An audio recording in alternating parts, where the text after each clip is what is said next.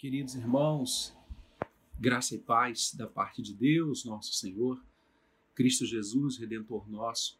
Muito bom estarmos juntos mais uma vez neste domingo, dia que reservamos para adoração àquele a quem servimos, aquele que morreu por nós, aquele que ressuscitou por nós, aquele que nos ama, aquele que nos pastoreia, o Senhor de todas as coisas. Quero deixar o meu carinho a todos que estão conosco nesta hora de culto e de reflexão da palavra, dizer da minha saudade, como eu tenho dito todos os domingos, de rever a cada um, de estar com cada um. Nossa igreja está tomando todas as medidas necessárias para que logo, logo nós comecemos a realizar os nossos cultos de forma presencial.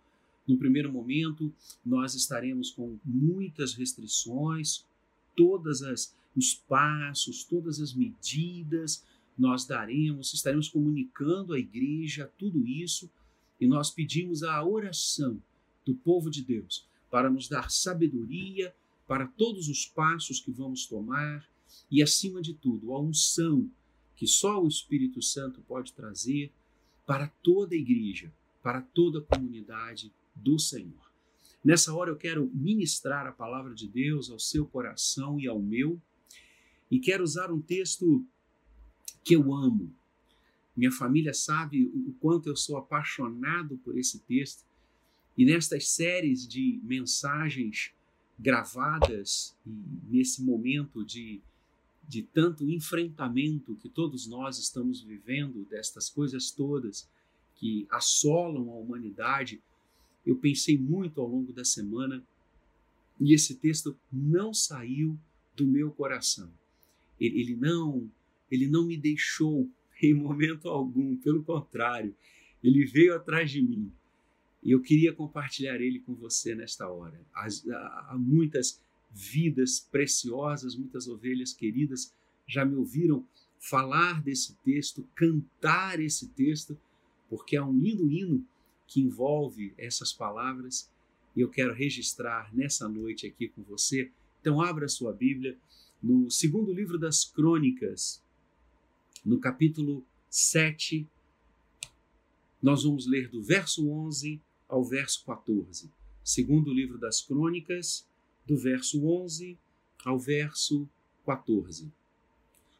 Abra a sua Bíblia, procure o texto sagrado para lermos juntos nesta hora. Assim diz a palavra.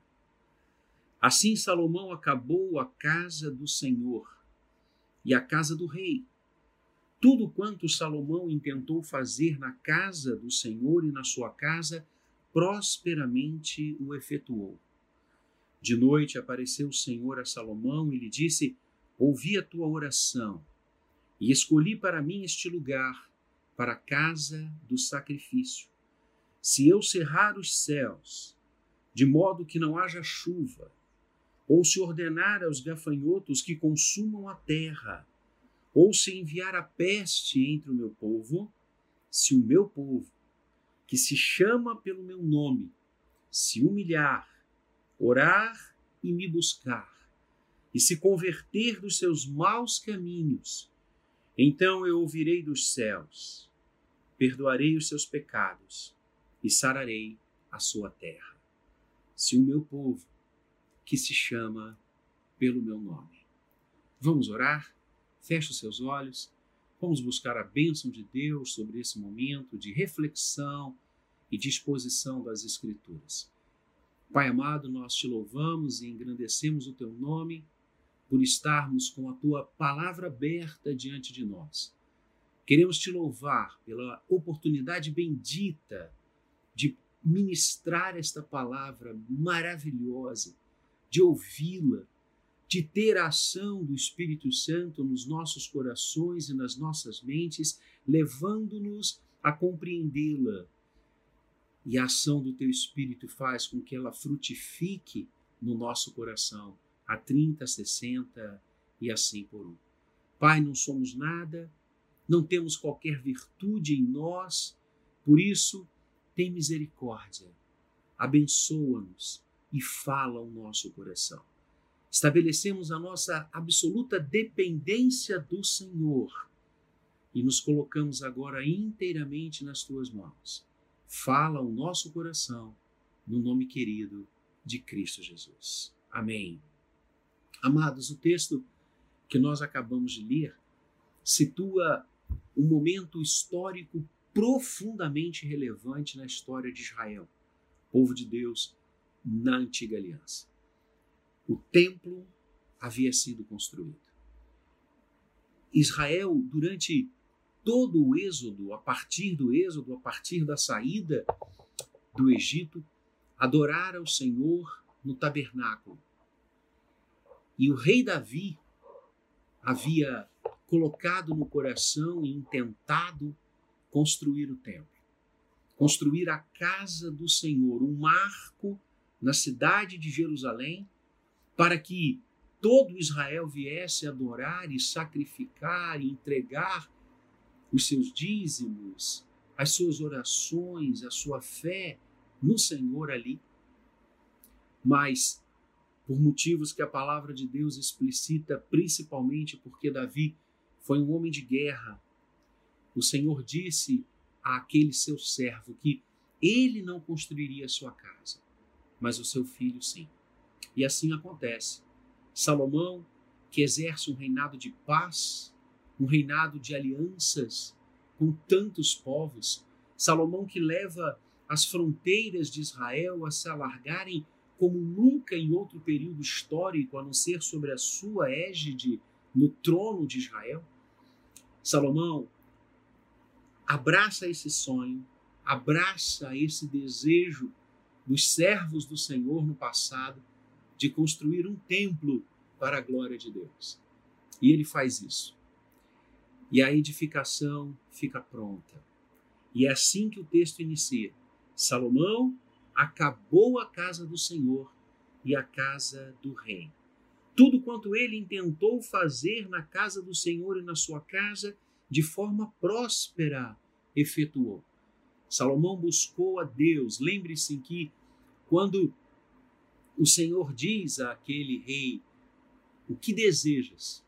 Pede que eu te darei. Salomão não pede riquezas, Salomão não pede glória, Salomão não pede reconhecimento, Salomão pede sabedoria a Deus. Isso mostra que ele já era sábio, como ele já era sábio. E Deus derrama sabedoria sobre a vida daquele homem. E de fato nós vemos que ele exerceu um reinado com muita sabedoria, com muita diligência, prosperamente o efetuou. E Deus aparece ao seu servo e diz: Ouvi a tua oração. Essa frase é linda, verso número 12: Ouvi a tua oração. Olha como Deus fala o coração da gente. Nós oramos e Deus ouve a nossa oração. A palavra diz que os céus nunca estarão cerrados a um coração que o busque. Buscai o Senhor enquanto se pode achar. Invocai-o enquanto está perto. Deixe o perverso seu caminho, o iníquo o seu pensamento e converta-se ao Senhor, que se compadecerá dele. As orações que o povo de Deus faz, o livro do Apocalipse relata que são como taças cheias de incenso na presença do Senhor na presença do nosso Deus. Amados, ouvi a tua oração. Como é importante sabermos nesses tempos de pandemia, nesses tempos em que tantas notícias que solapam o nosso coração chegam diariamente, ainda chegam com tanta força. É bom saber que Deus continua a ouvir as nossas orações. Ouvi a tua oração. E escolhi para mim este lugar, para a casa do sacrifício. Vejam, Deus está homologando a obra que Salomão fez. Salomão construíra o templo e Deus vem e diz: Eu escolhi para mim este lugar. Como que? Colocando um selo na obra daquele homem. é muito importante que as obras das nossas mãos sejam homologadas pelo Senhor. Que aquilo que nós estamos fazendo, fruto do nosso trabalho, a dedicação da nossa vida, Deus esteja se agradando. Deus esteja dizendo: Eu concordo com isso, eu escolhi isto, você está certo, esse é o caminho. Nós precisamos afinar os nossos procedimentos, os nossos pensamentos com o céu. Nós precisamos colocar as coisas que fazemos diante de Deus, para que Ele chancele as obras das nossas mãos. O povo de Deus no passado orava assim, para que Deus abençoasse tudo que eles fizessem. Essa tem sido a nossa postura também tem sido o nosso procedimento. Nós temos desejado que Deus homologue as coisas que fazemos, que Deus se agrade das coisas que fazemos. Deus está dizendo isso a Salomão. Eu me agrado da obra que você fez. E o Senhor diz a ele o seguinte: Se por acaso eu cerrar os céus, de modo que a chuva cesse, se eu ordenar aos gafanhotos que consumam a terra, ou se eu enviar a peste entre o meu povo.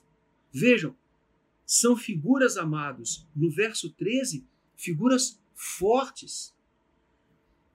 Falta de chuva, seca, destruição nos campos, isso redunda necessariamente em fome. Gafanhotos que consumam a terra, que levem as colheitas, que destruam aquilo que os homens fazem. Ou mesmo a peste, a campear entre a humanidade e a ceifar vidas. Deus está dizendo: se estas coisas acontecerem e se eu ordenar estas coisas. O que, que Deus está nos mostrando aqui, amados? É que Ele é quem controla tudo.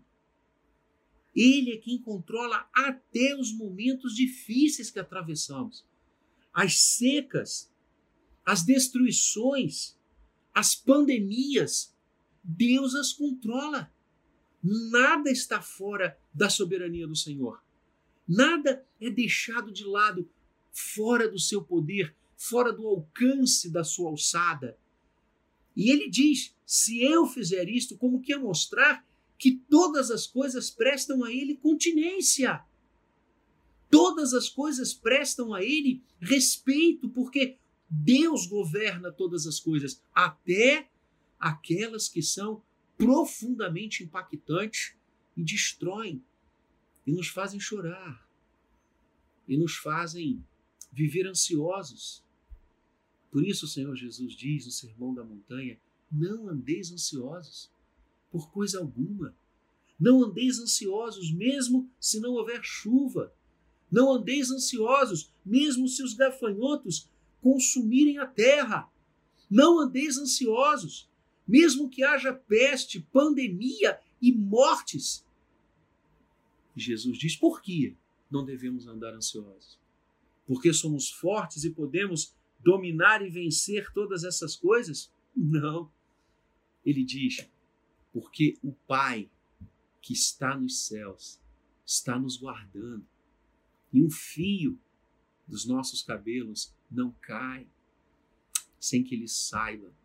E Jesus usa duas ilustrações ali, Mateus 5, 6 e 7, o Sermão da Montanha, que são espetaculares, como toda a fala do Senhor Jesus. Não há uma fala do Senhor que não seja espetacular, não há uma fala do Senhor que nós eh, não nos rendamos à beleza do seu ensino e à grandeza do seu alcance.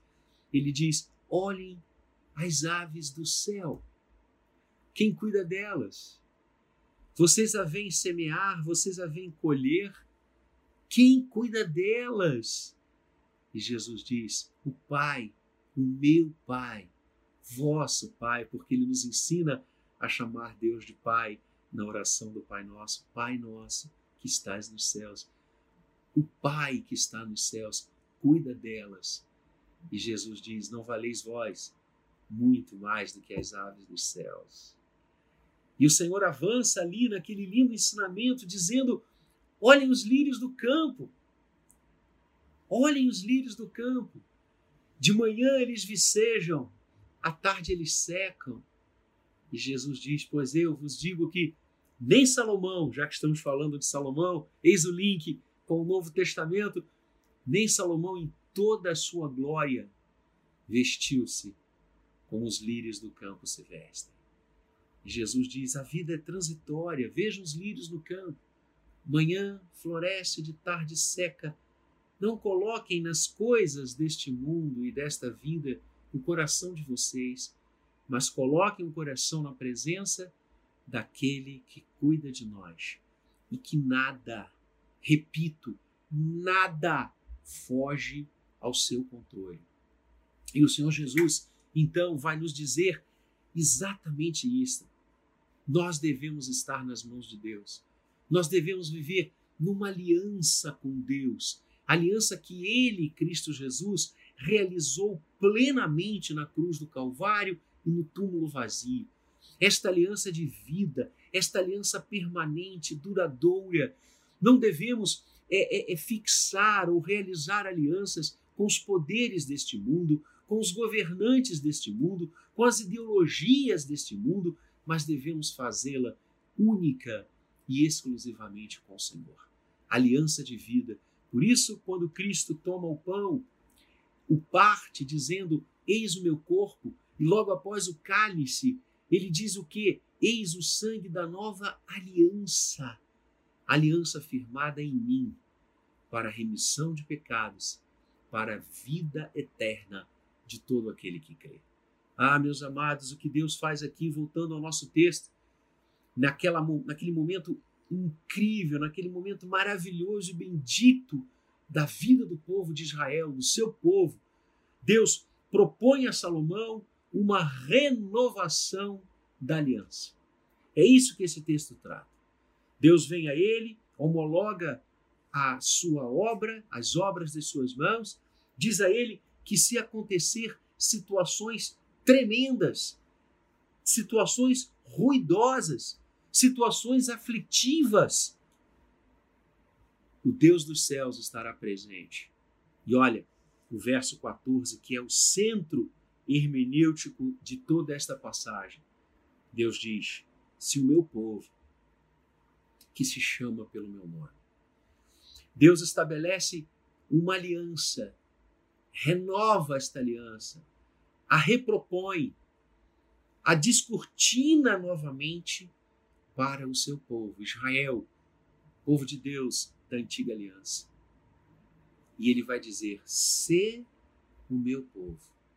Aqui é um condicionante mesmo, e lá no hebraico a tradução é muito bem elaborada.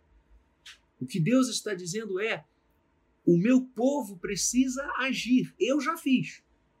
Eu já realizei. Tudo que era esperado e necessário, eu fiz. Agora, nesta aliança, nesta vida trocada, nestes passos conjuntos, o que caberá ao meu povo fazer? E Deus diz: ser o meu povo.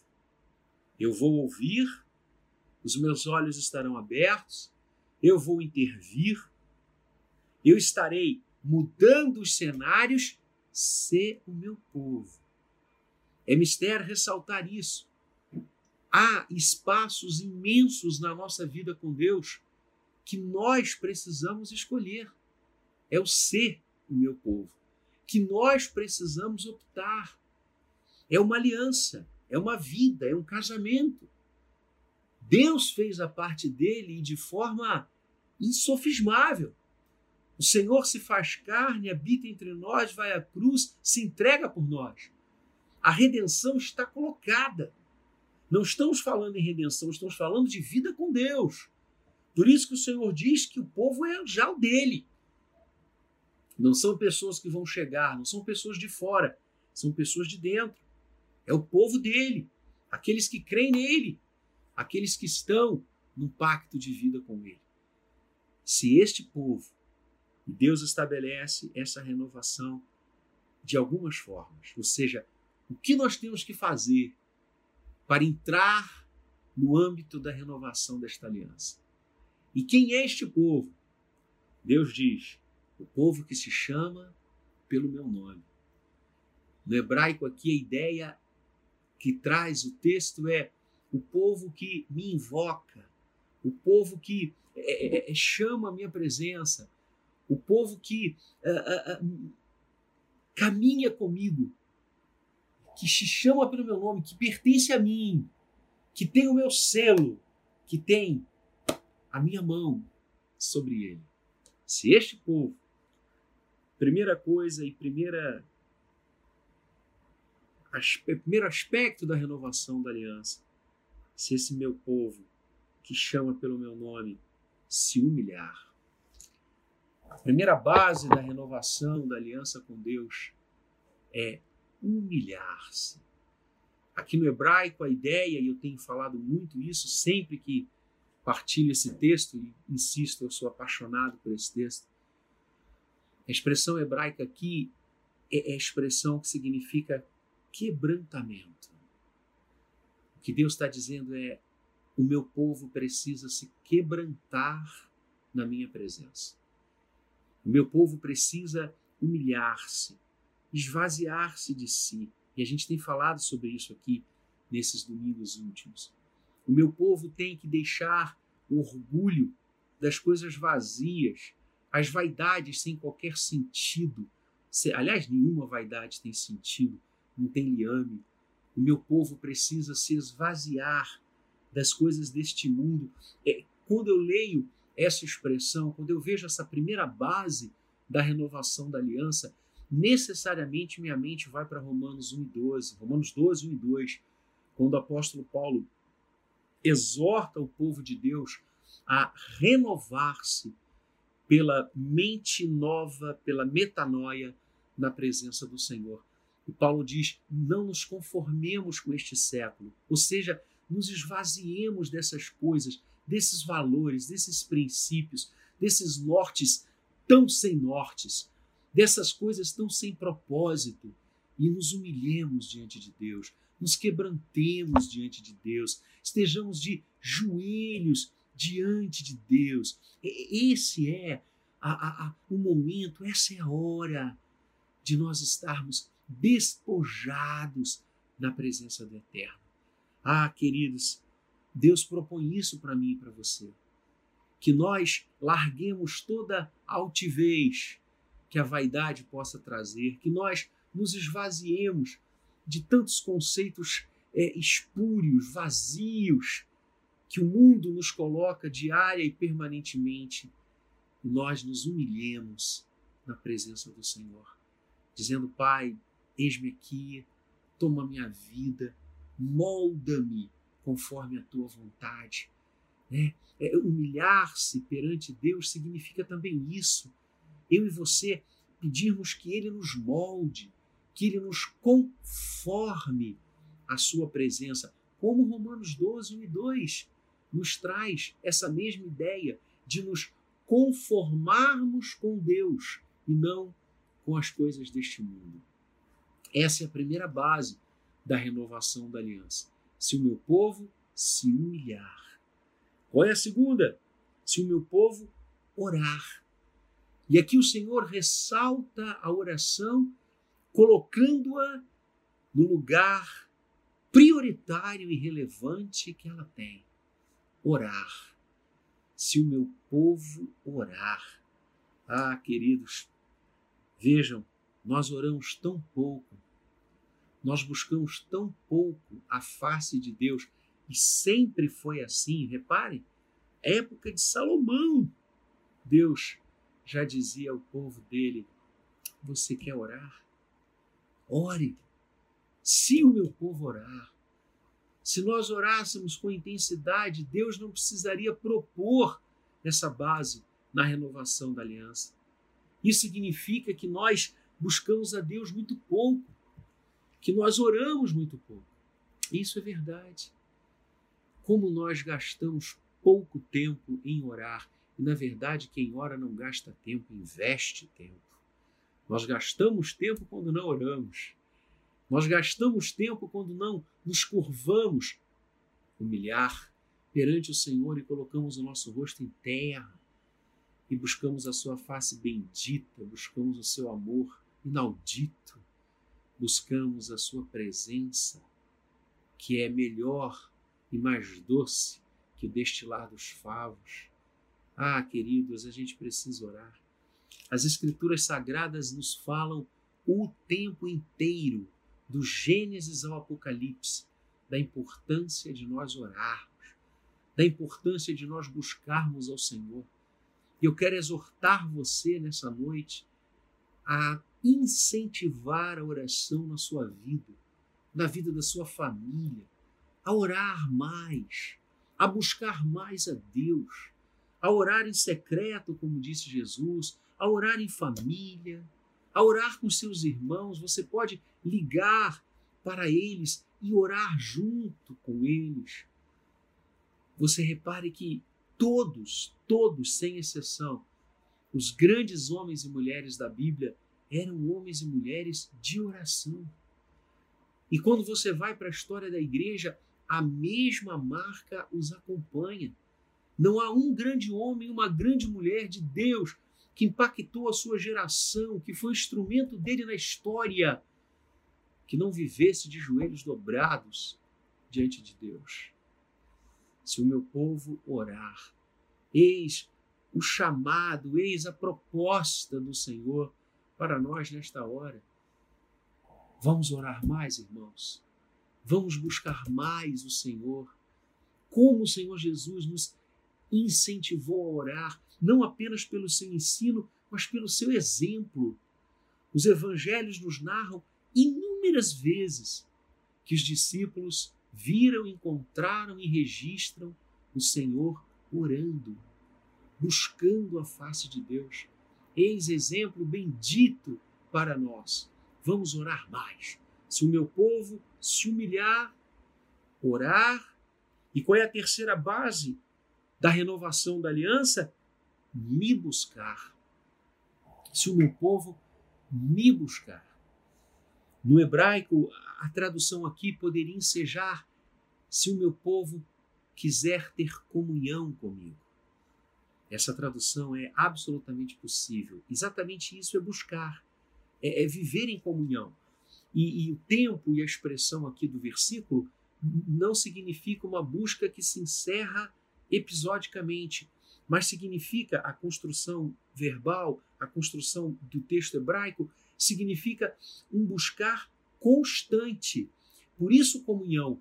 Comunhão né, é, é algo comum, vida em comum, horas em comum, histórias em comum. É isso que Deus quer que eu e você vivamos com Ele. Uma vida de comunhão. Cristo vai à cruz, morre e ressuscita para que nós possamos novamente ter comunhão com o Pai.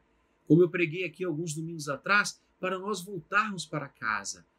E estar em casa, oikos, koinonia, significa estar em comunhão no mesmo espaço. Essa é a proposta do Evangelho. O sacrifício de Cristo, a vida de Cristo, o que ele fez na cruz, é para que eu e você possamos agora viver buscando a Deus, viver em comunhão com Deus, dividir o espaço da vida com Deus, dia a dia, momento a momento. Essa busca que não se encerra, essa busca que não passa, essa busca que se renova, assim como as misericórdias do Senhor se renovam para nós a cada amanhecer. Jeremias diz isso, não é? Que as misericórdias do Senhor se renovam a cada amanhecer. Que coisa linda! Deus não desiste de nos amar, Deus não desiste da gente e nós também não devemos desistir dele. Essa é a ideia, estarmos em comunhão, não abandonarmos as coisas de Deus, não é, é, é, é nos afastarmos, pelo contrário, querê-lo sempre mais, desejá-lo sempre mais. Se o meu povo me buscar, essa é a ideia. Não é uma busca que se esgota no momento do culto, é uma busca incessante. É aquela visão que Paulo dá aos filipenses e passa ao escrever a epístola, quando ele diz: assim como recebestes a Cristo o Senhor, andai nele. A ideia da continuidade, se o meu povo me buscar, andar com Deus o tempo inteiro. É essa a proposta que o Senhor faz para nós. E que convite maravilhoso, não é? Buscá-lo. Que convite maravilhoso. Viver em comunhão com Ele. Que convite maravilhoso. Fazer das horas do dia horas de comunhão com Deus. Se o meu povo me buscar. E finalmente a quarta base da renovação da aliança. Diz o Senhor: se o meu povo, que se chama pelo meu nome, se humilhar, orar, me buscar e se converter dos seus maus caminhos. E se converter dos seus maus caminhos. Reparem, amados, para quem Deus está falando isso? É para o ímpio? É para o não crente? É para aquele que ainda não conhece? Não. Deus está falando para o povo que se chama pelo nome dele. Deus está dirigindo essas palavras àqueles que creem, àqueles que o buscam, àqueles que oram, àqueles que se quebrantam diante dele. E o que, que o Senhor está dizendo aqui? Que há maus caminhos no meio do seu povo, que há coisas erradas no meio do seu povo os maus caminhos aqui é tudo aquilo que não glorifica a Deus. É tudo aquilo que eu e você podemos fazer que não agrada o coração de Deus. Ou seja, Deus está dizendo para Salomão: Salomão, há pecado no meio do meu povo. Há coisas erradas no meio do meu povo. Há maus caminhos sendo praticados e seguidos pelo meu povo. E o meu povo precisa deixar o mau caminho. O meu povo precisa se converter dos seus maus caminhos. Converter é voltar. Converter significa estamos indo numa direção e retornamos, nos convertemos, voltamos daquela posição. O que Deus está dizendo aqui, amados, é intensamente sério para a vida de todos nós. Há caminhos errados em nós? Há caminhos errados no nosso dia a dia. No nosso trabalho, nós estamos cultivando caminhos errados. Nas decisões que tomamos, nas coisas que falamos, naquilo que pensamos. Há caminhos errados. Há caminhos errados dentro do meu coração. Há coisas que eu faço e que se o povo de Deus soubesse, eu passaria vergonha. Há procedimentos na minha vida, há pensamentos na minha mente, no meu coração, que entristecem o Espírito de Deus. O Senhor está dizendo isso. Nós devemos nos converter dessas coisas erradas, largá-las, queimá-las, jogá-las fora, porque nossa vida pertence unicamente a Deus. E o pecado gera morte. O pecado, ele não só nos afasta da presença do Senhor, ele quebra o me buscar. Quem está em pecado não busca, porque a comunhão quebra. Mas não só o pecado quebra a nossa comunhão com Deus, e esse é o ponto mais sério dele, mas o pecado traz consequências terríveis à vida humana. O pecado é um câncer. O mau caminho é um câncer que deve ser extirpado das nossas vidas. Nós somos o povo que se chama pelo nome do Senhor. Não pode haver dentro de nós coisas erradas, mentira, adultério, fraude, hipocrisia, ódio. Nossa, a lista sem fim de tudo que a gente sabe e conhece e tem certeza que não agrada a Deus e não agrada mesmo. Nós somos o povo dele. Nós não podemos andar em maus caminhos. O Salmo 1 deixa isso muito claro. Quando o salmista diz: Bem-aventurado é aquele que não anda no conselho dos ímpios, não se detém no caminho dos pecadores, nem se assenta à roda dos escarnecedores. Não há como sermos povo de Deus e andarmos nesses caminhos errados, ruins, destruidores, onde não há o selo de Deus, onde não há a confirmação de Deus, como ele confirma aqui. Eu falava no início da mensagem, a obra que Salomão fizera. A nossa vida tem de agradar a Deus. O salmista vai dizer que a nossa vida deve ser um hino de louvor ao Senhor. E é isso mesmo. Por isso Deus nos propõe, agora, a mim e a você, através desse texto, que nós deixemos para trás aquilo que não vem dele. Que nós nos convertamos dos maus caminhos. E se nós fizermos isso, amados, se nós nos quebrantarmos diante do Senhor como seu povo, se nós orarmos, se nós o buscarmos e se nós deixarmos o mau caminho, Deus tem promessas benditas para nós. Olha o que ele diz. Então, após tudo isso, após esses atos concretos, verdadeiros, humilhar, orar, me buscar, se converter dos maus caminhos, eu ouvirei dos céus. Eu ouvirei dos céus. Olha que promessa bendita Deus está derramando sobre nós nessa noite. Eu ouvirei as orações que este povo que chama pelo meu nome, esse povo que topa e quer se quebrantar diante de mim, se encher da minha presença, orar, me buscar em todas as horas, viver ao meu lado, me buscar, ter comunhão e largar o que é mal e o que eu não gosto para lá e buscar uma vida que glorifica meu nome, eu virei. Eu virei dos céus o que esse povo está falando, o que esse povo está pedindo, o que esse povo está clamando. E perdoarei os seus pecados. Perdoarei os seus pecados. Lavarei esses pecados no sangue de Cristo. É o Senhor dizendo para nós: perdoarei, colocarei o meu selo sobre eles, colocarei o meu nome sobre eles, como o livro do Apocalipse relata. Perdoarei os seus pecados e sararei a sua terra.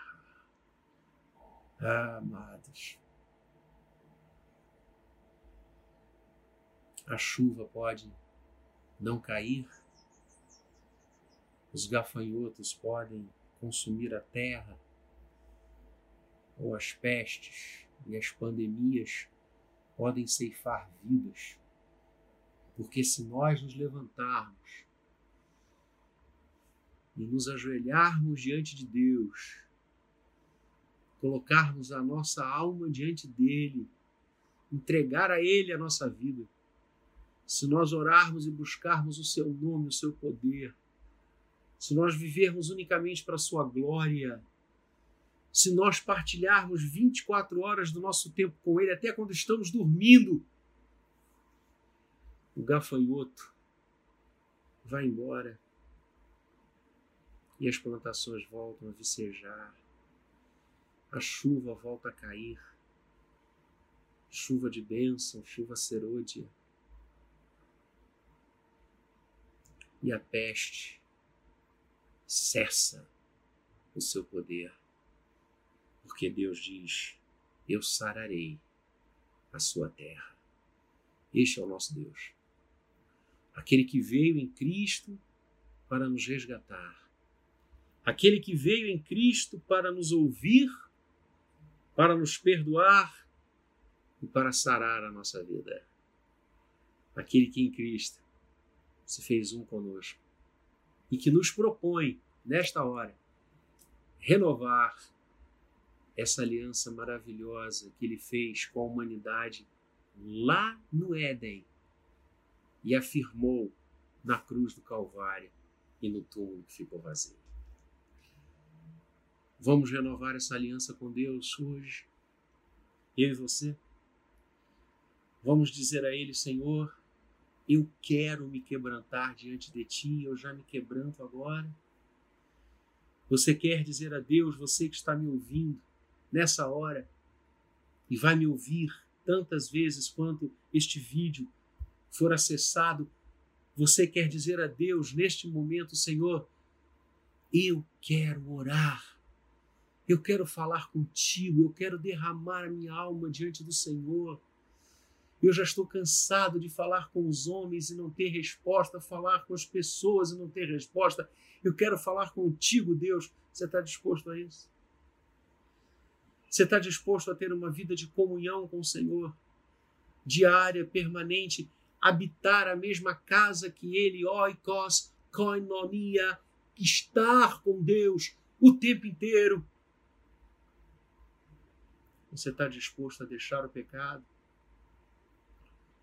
A largar aquelas coisas que você sabe que Deus não gosta e não aprova que você faça. Você pode estar dizendo, mas pastor, eu não tenho força para isso. Deus sabe que você não tem força, Deus sabe que eu não tenho força. Por isso ele nos deu Cristo. Por isso o Espírito Santo foi derramado no dia de Pentecostes. Nós falamos sobre isso aqui outro domingo, quando falamos sobre como o Espírito Santo plenaliza a igreja. Busque o Espírito Santo agora. Peça ao Espírito de Deus para que ele tire esses trapos de imundícia da nossa vida, essas coisas que não honram e Deus não se alegra delas. Você está disposto a isso? Então eu vou convidar você a fechar os seus olhos aí onde você está agora, pois nós vamos orar. E nós vamos buscar o coração de Deus nós vamos entrar nas câmaras celestiais, como diz Hebreus, porque Cristo nos deu essa oportunidade. Você está com seus olhos fechados agora?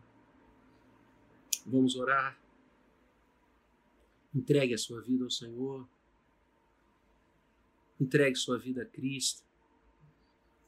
Entregue o seu coração nas mãos de Deus.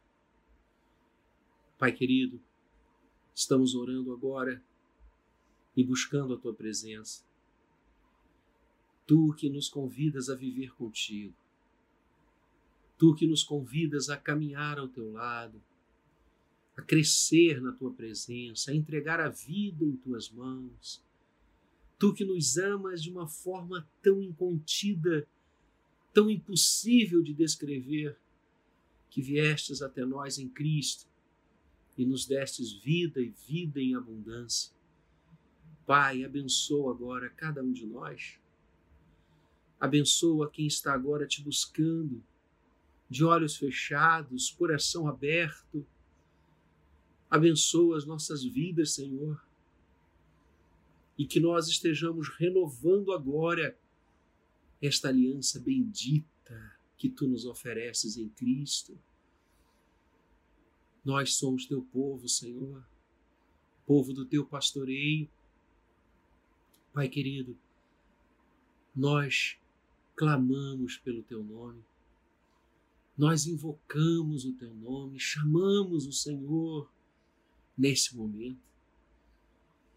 Queremos nos despojar, queremos nos entregar a Ti, queremos nos oferecer como sacrifício vivo santo e agradável a Ti.